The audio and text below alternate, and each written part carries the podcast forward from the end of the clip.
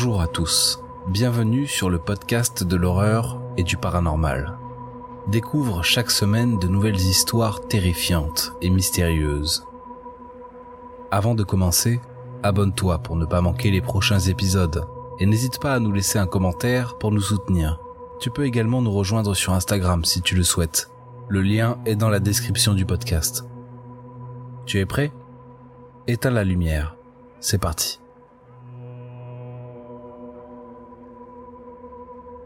L'histoire que vous allez découvrir est inspirée de faits réels. Tout le monde connaît le quartier de la Défense à Paris, ses gratte-ciel, son centre commercial, le siège des plus grandes entreprises françaises. Mais sous ces centaines de bureaux, de boutiques, sous ces milliers de personnes qui se croisent chaque jour, vous n'imaginez pas ce qu'il se passe dans le plus grand secret. Je vais vous raconter l'histoire terrifiante des sous-sols de la Défense je suis passionné d'exploration urbaine et j'ai l'habitude d'aller me balader dans les tunnels du métro et dans divers lieux insolites. C'est pour moi une partie de plaisir et un échappatoire au monde réel et au quotidien. Mais j'ai découvert un endroit beaucoup plus mystérieux, dont je ne connaissais pas l'existence jusqu'à présent. Savez-vous que sous les immeubles de la Défense, sous l'immense centre commercial, se trouvent à plusieurs dizaines de mètres sous terre de longs tunnels? De grands entrepôts de plusieurs milliers de mètres carrés, et ce qui m'a le plus surpris, c'est que tous ces espaces souterrains sont complètement vides et laissés à l'abandon. Imaginez tout cet espace sous nos pieds dont personne ne connaît l'existence et qui ne sert à rien. Étrange, vous ne trouvez pas?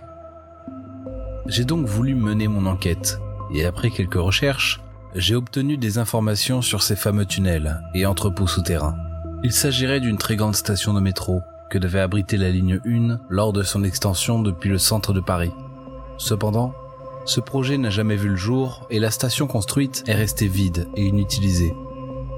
Les tunnels, eux, devaient servir d'acheminement pour les câbles électriques.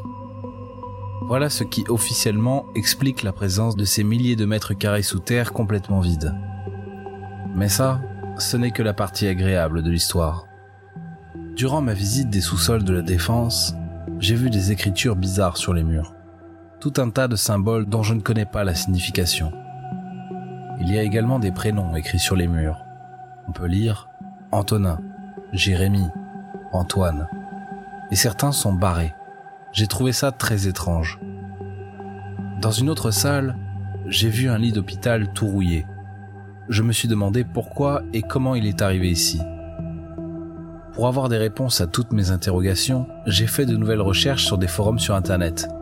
Mais les informations sont très rares, car ce lieu très mystérieux n'est pas très connu. Et j'ai l'impression que les quelques personnes qui ont des informations les gardent secrètes. Mais pourquoi? C'est comme s'il y avait quelque chose à cacher, quelque chose de terrifiant et d'interdit. Et c'est justement ce qui m'a donné envie d'en savoir plus. Je suis donc retourné explorer les sous-sols une nuit, tout seul. Une fois à l'intérieur, il y avait toujours ces prénoms et symboles bizarres sur les murs. J'ai emprunté un tunnel étroit quand soudain j'ai entendu du bruit. J'ai compris que je n'étais pas seul. J'ai éteint ma lampe, j'étais donc dans le noir complet. J'entendais d'autres personnes parler de manière lente et peu audible, comme s'ils chantaient une chanson mais au ralenti. C'était très étrange.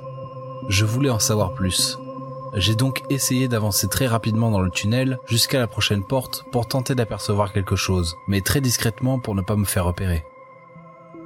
Je trouve une petite ouverture dans le mur qui me permet d'entrevoir ces autres personnes.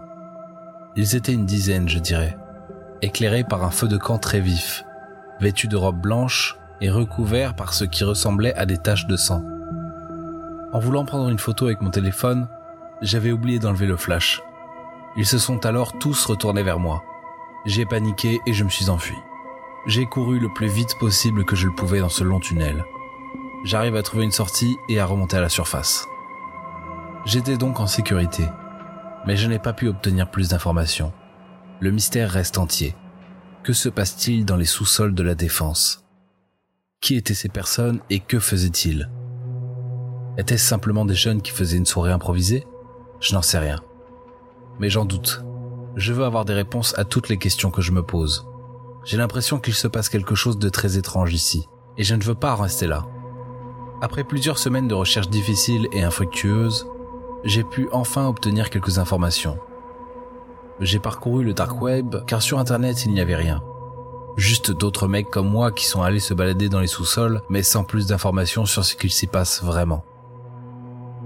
J'ai donc pu voir des vidéos assez terrifiantes où l'on voyait des sortes de rituels avec une assemblée de personnes habillées de drap blanc.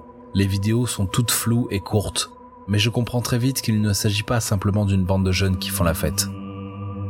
Sur un autre site du dark web, je suis tombé sur un forum où des membres parlent de sacrifices d'enfants, de kidnapping.